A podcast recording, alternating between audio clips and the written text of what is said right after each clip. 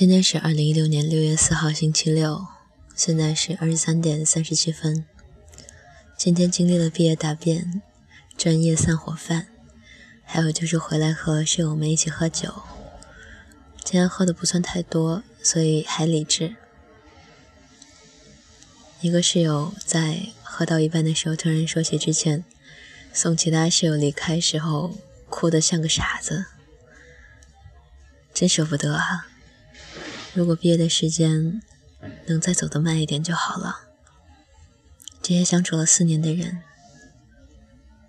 可能过了这个月，以后说不定再也见不到了。